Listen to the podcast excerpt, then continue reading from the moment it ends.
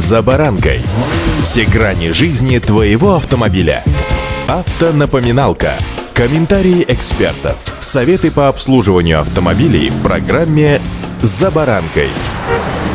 В автомобиле нет незначительных деталей и узлов. Каждый важен и каждый нужен. От его работоспособности зависит жизнь как автомобиля, так и ваша. Сегодня о тормозах, а если быть точным, о его расходных частях, тормозных колодках. С вами Забаранка Александр Карпов. Здравствуйте.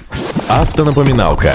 Перво-наперво помните, что от состава тормозных колодок, а точнее от их фрикционных накладок, зависит усилие, с которым необходимо нажимать на педаль тормоза для замедления или полной остановки автомобиля. В свою очередь, эффективность тормозов зависит от того, прогреты они или нет. Их состав влияет на шумность срабатывания тормозов, а также степень загрязнения окружающей среды продуктами износа колодок и, разумеется, срок службы колодок, да и самих тормозных дисков. Для современных легковых автомобилей сегодня изготавливаются полуметаллические колодки. Их фрикционные накладки состоят из мельчайшей стальной стружки и скрепляющих материалов пропорции 50 на 50. Такие колодки отличаются износостойкостью и хорошими фрикционными свойствами при плохой погоде. На другой чаше весов быстрый нагрев, чреватый отказом тормозной системы при частых и интенсивных замедлениях. Помимо этого, вероятно, шумность, да еще и не экологичность. Далее следуют малометаллические колодки. Содержание стали в них от 15 до 30%. Остальное приходится на медь, синтетические волокна и скрепляющий материал. При достаточно высоком коэффициенте трения такие колодки выдерживают большой нагрев и охлаждаются быстрее, чем, например, полуметаллические. К тому же они меньше пылят, но остаются достаточно шумными. Еще есть органические тормозные колодки. Сталь в них полностью вытеснил микс резины, в зависимости, конечно, от модели, песка, стекла и кевлара. Несколько меньше эффективности и срок службы таких колодок по сравнению с малометаллическими компенсируется низкой шумностью, плавностью торможения и минимизацией износа тормозных дисков. Керамические тормозные колодки. У них фрикционные накладки изготовлены из спеченной смеси керамики и металлических вкраплений. Такие колодки не теряют своих свойств при частых активных торможениях, обладают высокой износостойкостью, при этом не стирают быстро тормозные диски. Обратная сторона медали, а точнее тормозных колодок, это снижение эффективности при непрогретых тормозах и высокая стоимость. Керамические колодки рекомендованы высокомощным моделям. И, наконец, металлические, предназначенные для машин, что называется, боевых, то есть гоночных автомобилей. Фрикционные накладки из печеной стали без примесей выдерживают большие нагрузки, но они очень шумные, быстро съедают тормозные диски и требуют значительных усилий при выжиме педали тормоза.